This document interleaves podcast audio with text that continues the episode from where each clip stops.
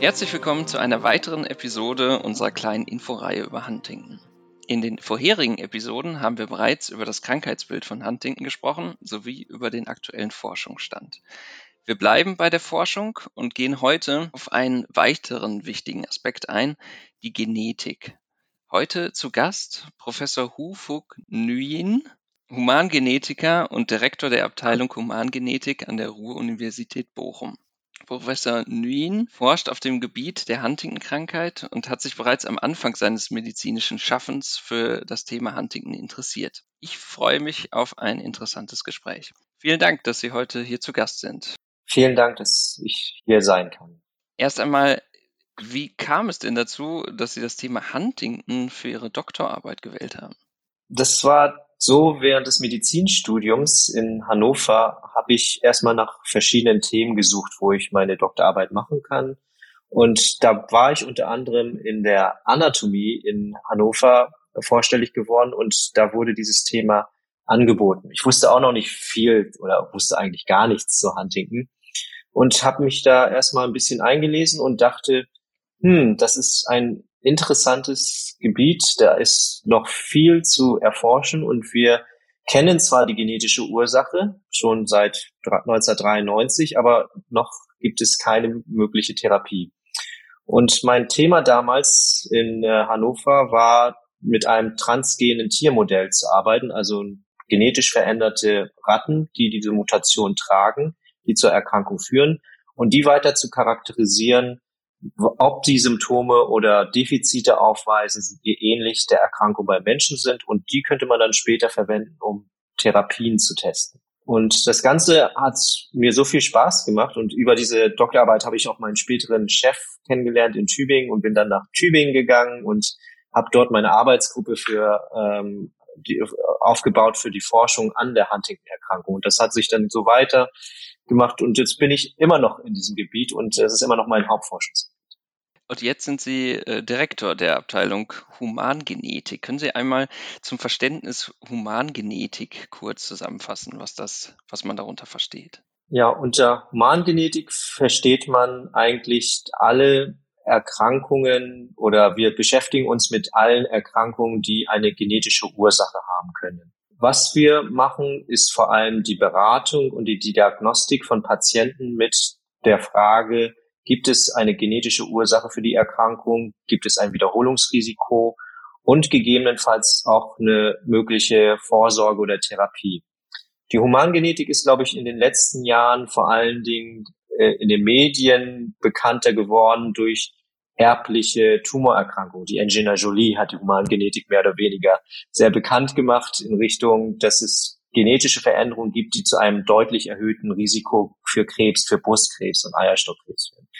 Aber wir machen natürlich viel mehr und äh, das ist nur ein Teil unserer ähm, Aufgabe. Wir beraten Familien mit Kindern mit einer Entwicklungsverzögerung, geistigen Behinderung, oder auch ähm, angeborenen Stoffwechselerkrankungen, alles, was irgendwie angeboren ist und vielleicht eine genetische Ursache hat. Und neben den Kindern natürlich auch dann die Erwachsenen, die neurologischen Erkrankungen. Es gibt genetische Ursachen für verschiedene neurologische Erkrankungen, unter anderem die amyotrophe Lateralsklerose, gibt es auch etliche genetische Ursachen dafür, aber auch für Alzheimer oder Parkinson, die häufiger bekannten, gibt es ein paar äh, genetische Ursachen und natürlich für die Huntington-Erkrankung, worüber wir heute ja vor allen Dingen sprechen.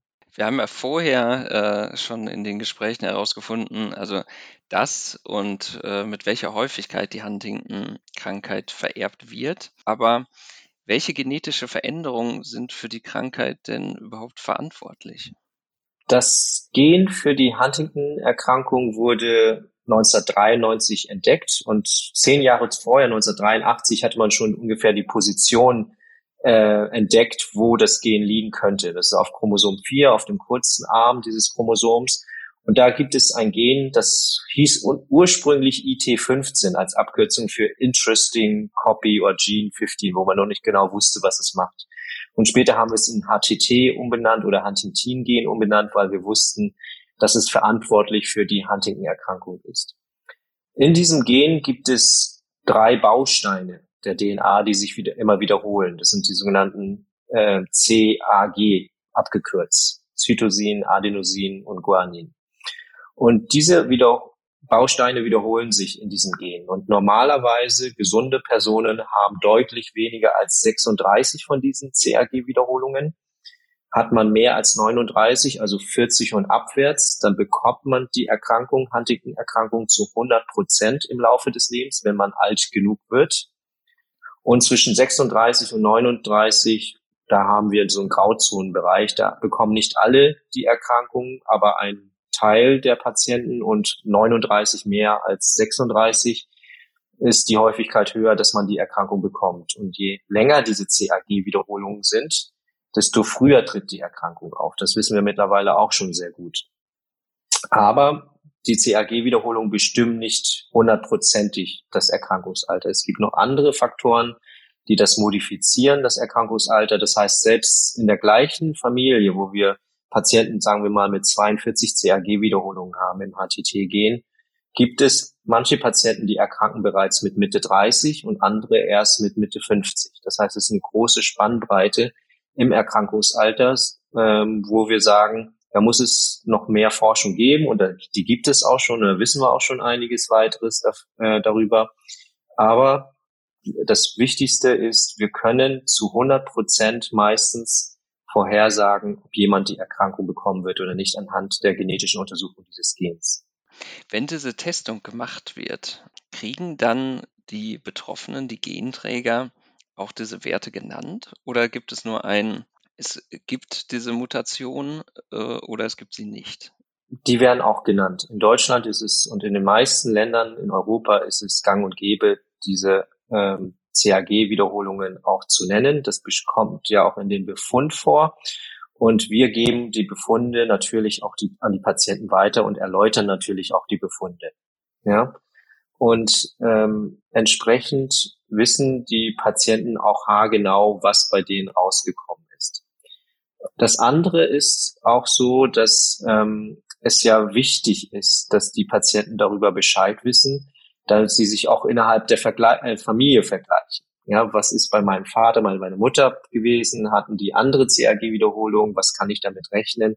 Ich denke, auch heutzutage ist es nicht so, dass wir Patienten vor ihrem Ergebnis schützen sollten oder müssen, sondern sie sollten informiert werden, was ist bei denen gefunden worden und größtmögliche Informationen denen geben, was sie damit ähm, anfangen sollen oder was sie interpretieren können mit diesem Befund. Ja, also es ist wichtig, glaube ich, großmöglich darüber aufzuklären, was der genetische Befund bei einem selbst ist. Wie kann ich mir diese Untersuchung denn vorstellen? Wie läuft das genau ab?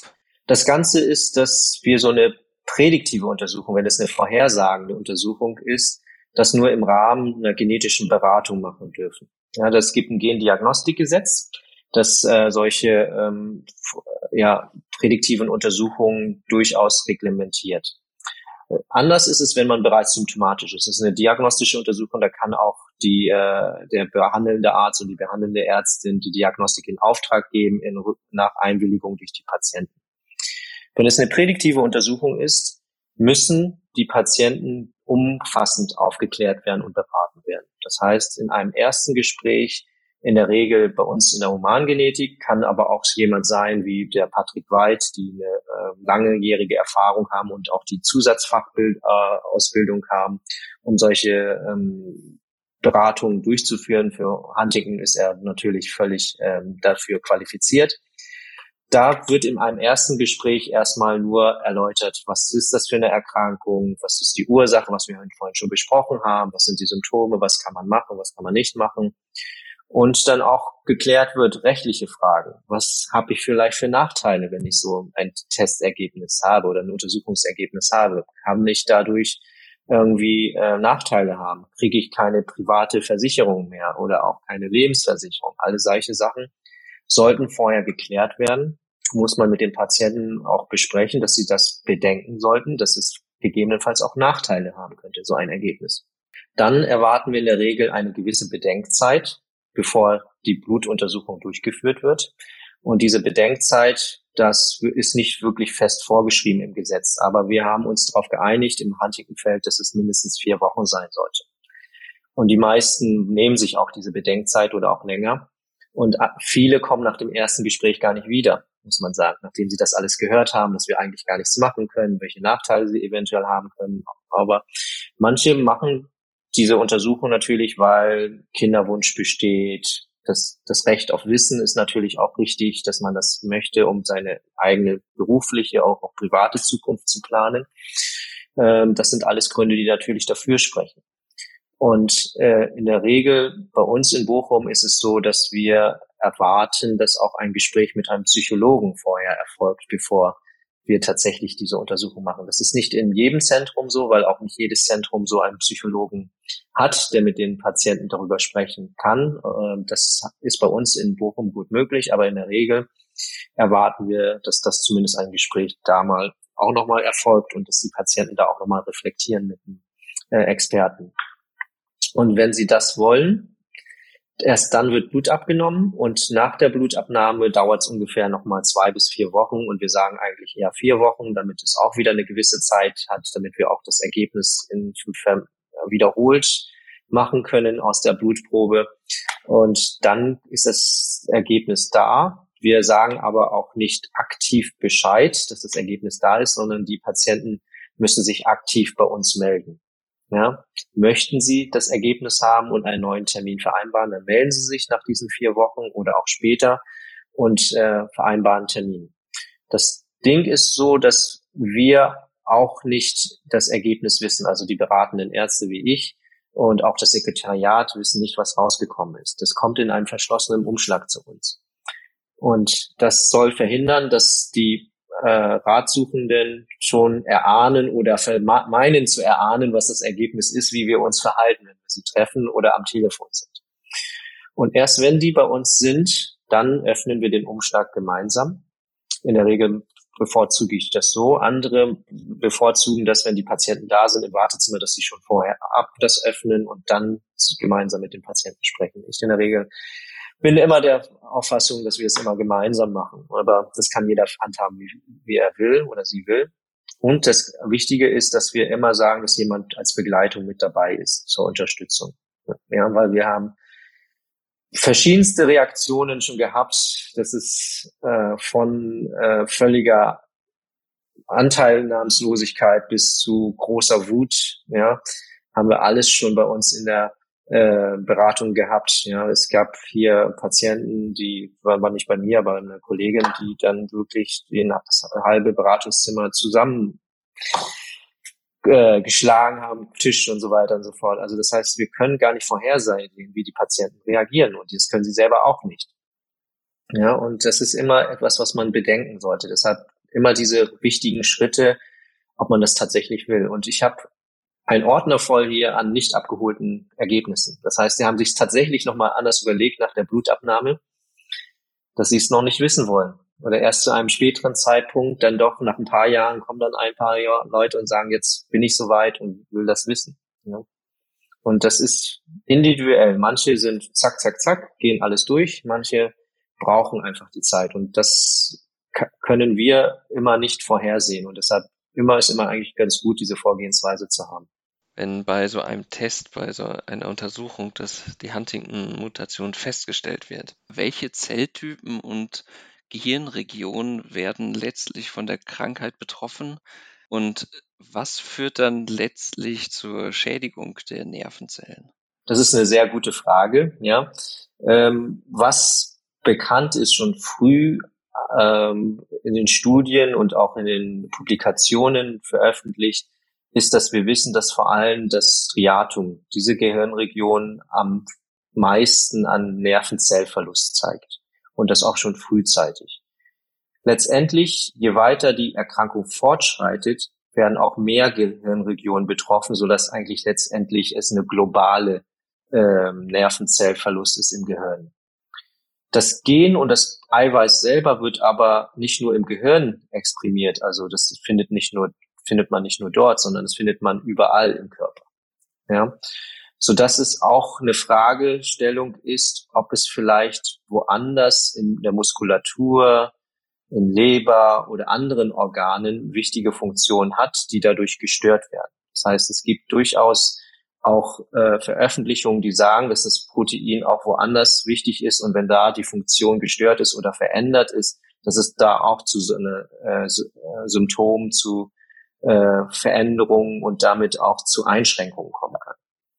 Wenn man sich aber das Gehirn anschaut und was am besten auch bis, äh, bisher ähm, publiziert oder auch äh, veröffentlicht und herausgefunden wurde, dann ist es tatsächlich das Striatum, die Basalganglien, wo das am ehesten oder am frühesten auftritt, der Nervenzellverlust und wes weswegen man auch gut die motorischen Symptome erklären kann.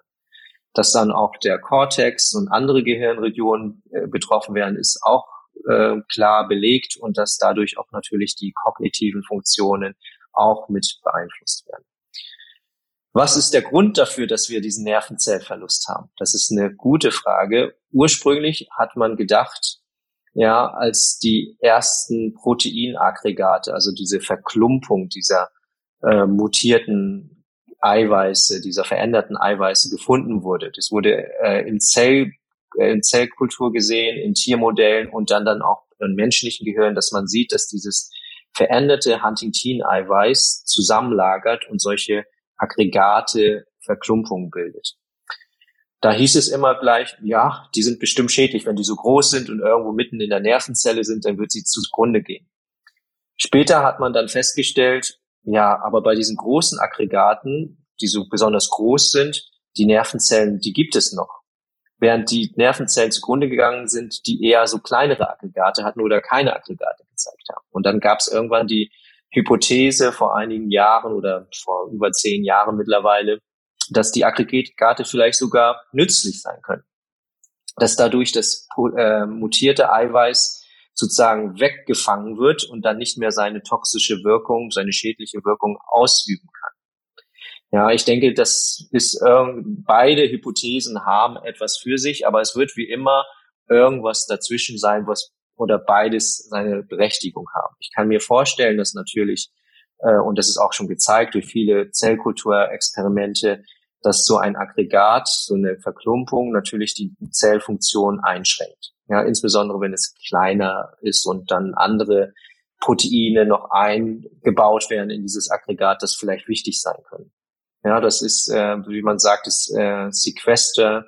Also da werden andere Eiweiße auch noch in diese Aggregate mit eingebunden, sodass die in ihre Funktion verlieren und dadurch die Nervenzellenfunktion ähm, eingeschränkt ist oder geschädigt wird.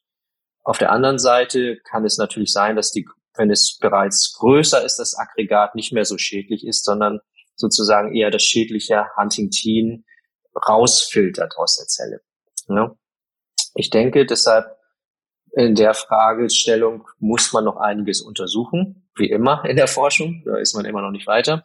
Ähm, auf jeden Fall führt diese verlängerte Poly Glutaminkette. Das CRG kodiert für Glutamin als Eiweiß und dadurch auf, auf Eiweißebene wird man, redet man dann von einer Polyglutaminkette, einer verlängerten Kette von Glutaminresten, dass dadurch die Funktion des Proteins geändert wird. Und wir wissen das auch. Wir wissen, dass es interagiert mit vielen anderen Eiweißen und Proteinen. Und dadurch kann es natürlich sein, dass die Funktion von diesen anderen Proteinen eingeschränkt wird. Da gibt es etliche andere Funktionen, die bereits untersucht werden, dass dann der Transport nicht richtig funktioniert, dass gewisse neurotrophe Faktoren, die wichtig sind für die Gesundheit der Nervenzelle, ähm, verringert werden, dass da die Mitochondrien geschädigt werden, dass da äh, der Abbau dieser Eiweiße nicht richtig funktioniert, weil das die Autophagie eingeschränkt wird. Das ist ein anderer Mechanismus in der Zelle, um Proteine abzubauen oder auch das Ubiquitin-System, äh, Proteomsystem, Ubiquitin-Proteomsystem kann eingeschränkt werden. Also da gibt es viele Forschungsansätze und auch äh, Hypothesen, die alle irgendwo ihre Richtigkeit haben. Aber was genau die, das Entscheidende ist, ich glaube, das kann keiner so richtig beantworten. Und je nachdem, wie man fragt, wird man wahrscheinlich eine andere Antwort bekommen. Also Roche ist ja einen von diesen Wegen gegangen und hat eine große Studie gemacht, die auch in, in dieser Inforeihe häufiger mal zum Thema äh, wird. Wie können Sie das denn einordnen? Das war ja auch der Gedanke, das Protein zu eliminieren und dadurch was zu erreichen. Wie, wie haben Sie das anfangs, als Sie das erste Mal davon hörten, ähm, eingeschätzt und wie, wie denken Sie heute darüber? Ja, man muss natürlich sagen, dass ähm, die, wenn man nicht genau weiß, was die toxische Wirkung des Proteins ist, dann kann man natürlich dran gehen, dass man das Gen oder direkt angeht. Ja, und das ist eines dieser Ansätze gewesen, diese Antisense-Oligonuklide, das sind DNA oder auch RNA-Moleküle, die sich an das Gen binden und da, dadurch verhindern, dass es weiter gebildet wird, beziehungsweise dass es translatiert wird in ein Eiweiß und dadurch die Proteinbildung äh, reduziert wird. Das ist natürlich ein Ansatz, den man hat man schon 1993 im Kopf gehabt, als das Gen bekannt war. Nur hatte man noch nicht die technischen Methoden gehabt, solche DNA-Moleküle äh, zu synthetisieren, die auch stabil waren, die dann auch gegeben werden können in einem Organismus und dann auch nicht sofort abgebaut werden. Und da hat die DNA- und RNA-Technologie und Covid hat uns das ja gut gezeigt in den letzten Jahren massiv an Fortschritt ähm, gebracht. Und ähm, als das aufkam, und da gab es ja schon seit 2010, 2011, 2012 die ersten Studien in Tiermodellen. Da kommen wir wieder zu meinem ursprünglichen Doktorarbeitsthema, wo wir die transgenen Mäuse und Ratten verwendet haben, um solche Therapien zu testen. Und da wurden die Antisense-Oligonukleotide als erstes getestet und haben sehr gute Wirkungen gezeigt. Ja, die Mäuse haben in ihren äh, Funktionen deutliche Verbesserungen gezeigt, ja, und teilweise auch länger gelebt. Und deshalb war das eines der, und das konnte man wiederholt zeigen bei verschiedenen Tiermodellen. Und da wussten wir schon alle, das ist ein sehr erfolgsversprechender Ansatz, ja, weil man tatsächlich die Ursache angehen kann und es hat in Tiermodellen gewirkt und es hat in mehreren gewirkt und nicht wie bei anderen Substanzen, also hat mal gewirkt, aber wenn man es wiederholt hat, hat es nicht gewirkt. Deshalb waren wir eigentlich alle recht guter Hoffnung diesbezüglich.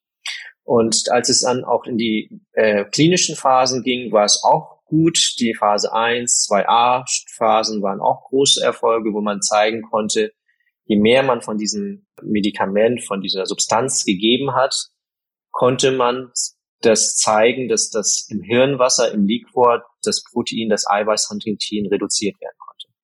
Und das ist das erste Mal, dass man zeigen konnte, dass man das Eiweiß direkt angeht und das ist natürlich ein Durchbruch, egal wie die Studie hinterher gescheitert ist. Ist erstmal ein Zeigen, dass wir das überhaupt die, Ursache angehen.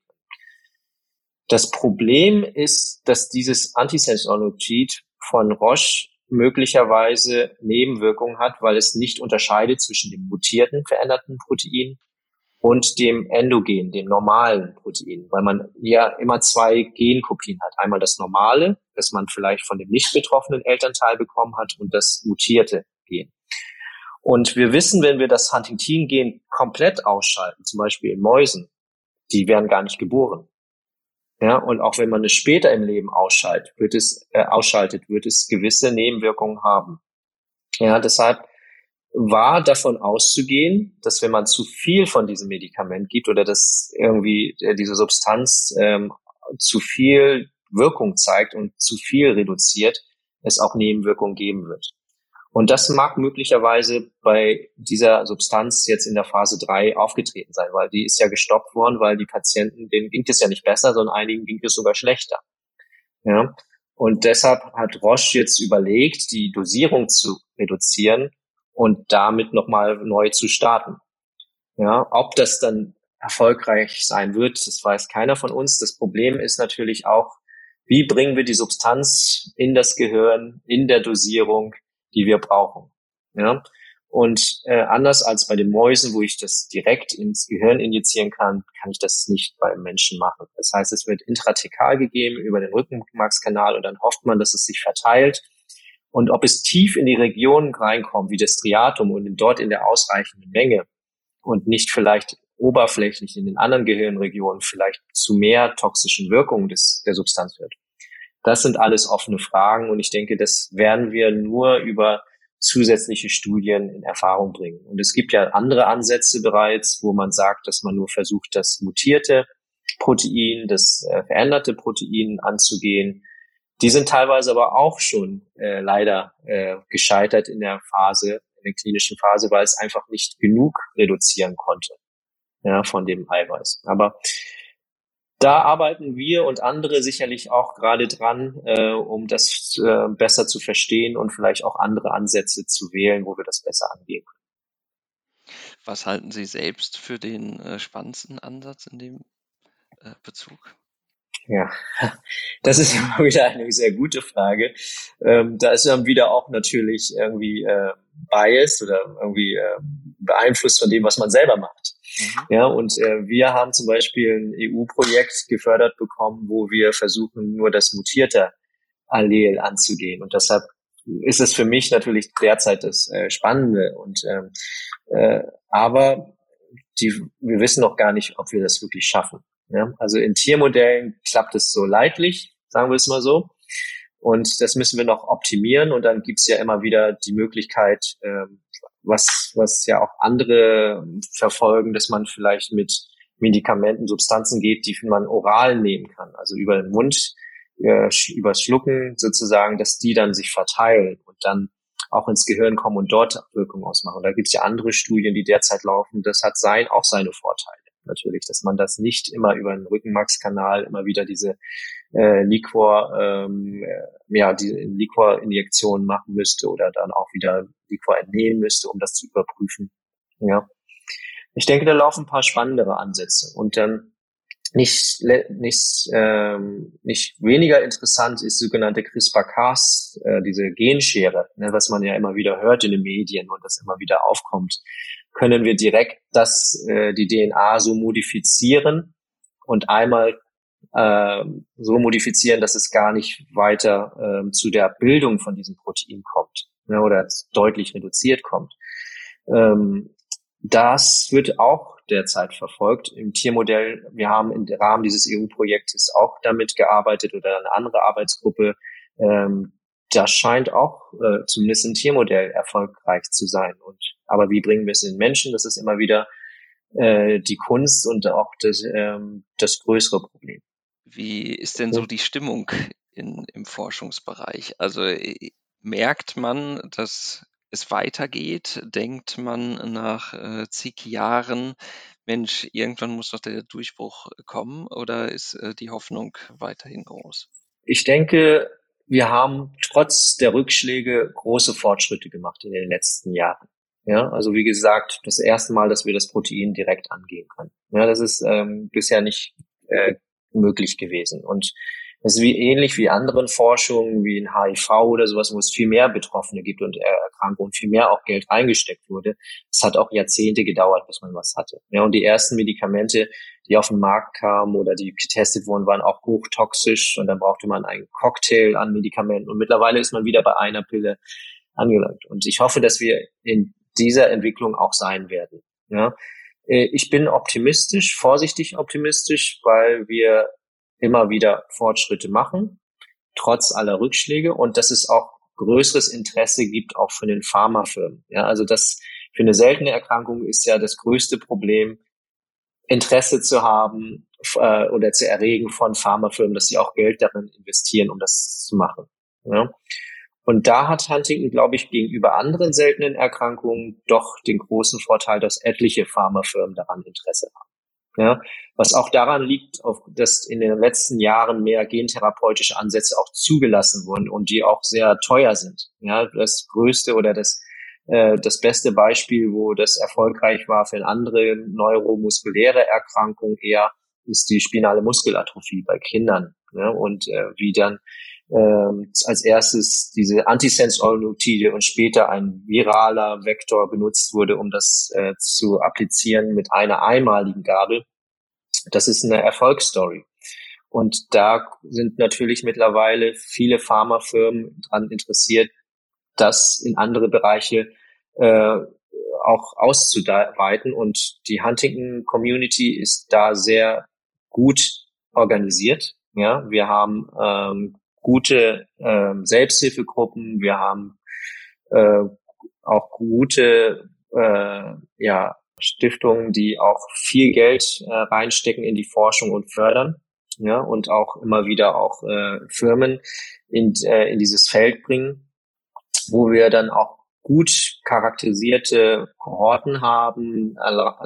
Wahrscheinlich hat Herr Weid schon über die Enroll HD Studie gesprochen, ja, wo global alle äh, möglichen äh, Anlageträgerinnen und Anlageträger und auch Patienten, Betroffene ähm, eingeschleust werden, um die zu beobachten. Das heißt, allein hier in Bochum, wo wir zwar eines der größten Zentren weltweit sind, haben wir mehr als 1000 Patienten in der Enroll-HD-Studie. Ja. Das heißt, für so eine seltene Erkrankung haben wir, glaube ich, die Infrastrukturen, die Voraussetzungen, um erfolgreich zu sein in der Therapieentwicklung. Und deshalb bin ich optimistisch. Wann es sein wird, da können Sie, glaube ich, jeden fragen und keiner wird Ihnen eine definitive Antwort geben, weil äh, will auch keiner so weit in die äh, vorausschauen und kann auch keiner. Das heißt aber, wenn man über Therapien, äh, Medikamente etc. spricht, dann ist das immer für diejenigen, die Genträger sind, präventiv gedacht. Verstehe ich wahrscheinlich richtig, weil äh, Nervenzellen, die erstmal zugrunde gegangen sind, sich so nicht mehr wiederherstellen lassen. Richtig? Richtig, teils richtig. Man muss es auch so sagen, sehen, dass es die Therapie derzeit vor allen Dingen für die bereits symptomatischen Patienten entwickelt wird, weil man noch nicht in die Genträger reingehen will, bevor man etwas gefunden hat, was auch wirkt. Das Ganze schreitet ja fort in der Erkrankung. Das heißt, selbst wenn wir Patienten haben, die bereits Symptome, Symptome haben und wir eine Therapie haben, können wir es zumindest aufhalten, dass es weiter fortschreitet. Und wenn man den Tierversuchen glaubt, ja, kann man sogar wieder Verbesserungen äh, erreichen. Das gab zum Beispiel ein Tiermodell oder es sind mehrere Tiermodelle, die sind konditional so geschaltet, dass man, wenn man gewisse Substanz gibt, dass das Gen angeschaltet wird und wenn man das wieder weglässt, dass das Gen ausgeschaltet wird. Und da hat man gesehen, wenn diese Tiere bereits symptomatisch sind und man schaltet das Gen danach wieder aus, haben sie wieder weniger Aggregate gebildet, ging es wieder wieder besser als vorher. Das heißt, wenn die Nervenzellen nicht völlig zugrunde gegangen sind und es am Anfang ist ja eher eine Dysfunktion, eine Fehlfunktion der Nervenzellen, können wir gewisse Funktionen wieder erlangen. Ja, so dass es durchaus sein kann, dass wir mit so einer Therapie nicht nur das aufhalten, sondern vielleicht auch sogar wieder verbessern. Also einen besseren Schlusspunkt äh, für die Episode könnte ich mir eigentlich gar nicht vorstellen, weil damit hatte ich jetzt nicht gerechnet, weil gerade im Gehirn und bei Nervenzellen geht man ja immer häufig davon aus, wenn das erstmal weg ist, äh, dann geht es nicht mehr weiter. Aber wenn es da sogar Hoffnung gibt, dass man teils Symptomatiken wieder umdrehen kann oder zumindest äh, zum Teil verbessern kann, das wäre ja für die ganze Huntington-Community ein, ein riesiger Hoffnungsschimmer. Vielen Dank. Das war sehr aufschlussreich, sehr interessant und ein wirklich äh, spannendes Thema, die Humangenetik und was alles im Bereich Huntington geforscht wird. Vielen Dank für das Gespräch, Professor Hufug Nuin. Vielen Dank, dass ich dabei sein durfte und ich freue mich drauf, wenn dann die, dass auch die äh, ratsuchenden Patienten das mehr Informationen gibt und für Fragen können sich jederzeit natürlich auch an mich wenden. Ja, genau, das wäre vielleicht noch meine Abschlussfrage. Was würden Sie denn Genträgern raten? Gibt es da irgendwas, was Sie allen mitgeben würden? Ja, ich würde allen Genträgern mitgeben, den Mutationsträgern mitgeben, dass sie sich ähm, in Zentren vorstellen, die an Huntington forschen, die auch Patienten damit betreuen. Zum einen bekommen sie dort die neuesten therapeutischen Möglichkeiten, auch wenn wir noch nicht eine heilende Therapie haben oder eine Therapie, die die Erkrankung auffällt. Wir können symptomatisch die Patienten schon therapieren. Und deshalb ist es wichtig, in diesen Zentren vorstellig zu werden, dass man dann von den Spezialisten gesehen wird. Das ist für die meisten seltenen Erkrankungen sowieso der Fall, dass man sich im Rahmen so einer Erkrankung in Zentren zumindest einmal vorstellen sollte.